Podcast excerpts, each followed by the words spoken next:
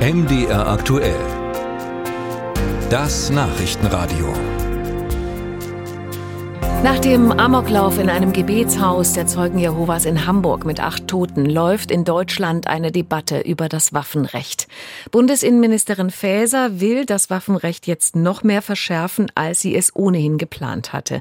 Ich habe darüber vor der Sendung mit Roland Ermer gesprochen. Er ist der Präsident des Sächsischen Schützenbundes. Herr Ermer, der Täter von Hamburg benutzte eine halbautomatische Pistole. Ist das Standard, dass ein Sportschütze eine solche Waffe benutzt und auch zu Hause aufbewahrt? Das ist Standard nach heutigem Waffenrecht auch völlig üblich und eigentlich von der Sache her nicht das größte Problem. Warum nehmen Sportschützen überhaupt ihre Waffen mit nach Hause? Naja, es ist ja genau gesetzlich geregelt, wie die Waffen zu Hause aufbewahrt werden dürfen. Das wird von der Behörde regelmäßig kontrolliert oder sollte es zumindest. Dort sind aber durchaus noch äh, Verbesserungen notwendig, um das Gesetz, was jetzt schon da ist, zu vollziehen.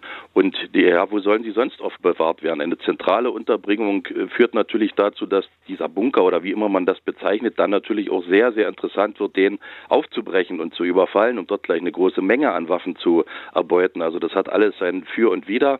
Und wenn äh, jeder Sportschütze, so wie das die Regel ist, zu Hause vernünftig mit seinen Waffen umgeht und die getrennt Waffen und Munition aufbewahrt, sind die dort eigentlich sicherer als woanders. Bisher müssen nur Sportschützen unter 25 Jahren ein psychologisches Gutachten vorlegen.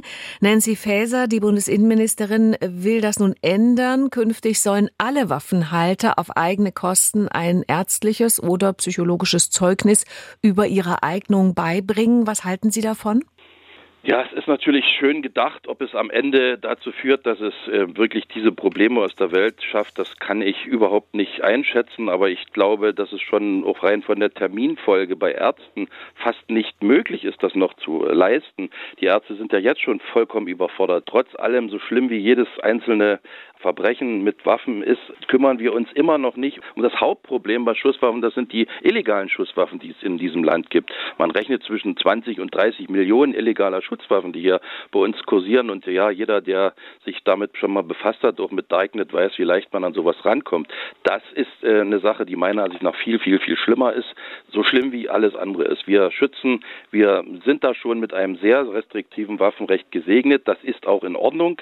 Aber jede weitere Verschärfung führt am Ende schon dazu, dass auch dieser Sport abgewürgt werden wird und Breitensport dann kaum noch möglich ist. Und ohne Breitensport kein Leistungssport. Und wir alle freuen uns, wenn unsere Olympiateilnehmer ja auch die Medaillen einfahren, ob das jetzt beim Biathlon ist oder auch beim Sportschießen.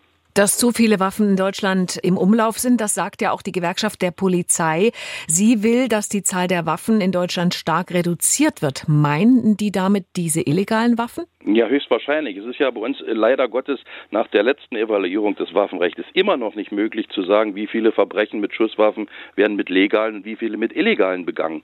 Die Zahl der legalen ist aber recht überschaubar. Es ist ja eigentlich auch, auch fast klar, weil die Menschen ja heute schon, Gott sei Dank, doll überprüft werden. Ich selber mache Waffensachkundeausbildung bei uns hier im Schützenkreis. Ich habe diese staatliche Genehmigung dazu. Und eine Waffe zu bekommen im Schützenverein ist schon ein sehr komplizierter und langwieriger Vorgang. Das ist auch gut und richtig so. Aber den zu verschärfen, Schärfen bringt das Problem der Schreckschusswaffen der vielen, die unterwegs sind. Die haben mit uns Sportschützen überhaupt nichts zu tun. Davon gibt es viele Millionen. Völlig unsinnigerweise. Sowas braucht niemand auf dieser Welt. Und genauso ist das natürlich mit den Schwarzwaffen. Und dass da natürlich auch die Gewerkschaft der Polizei auf unserer Seite ist, wir fordern da auch schon einen ganz anderen Umgang damit, das kann ich nur unterstützen. Das ist auch richtig.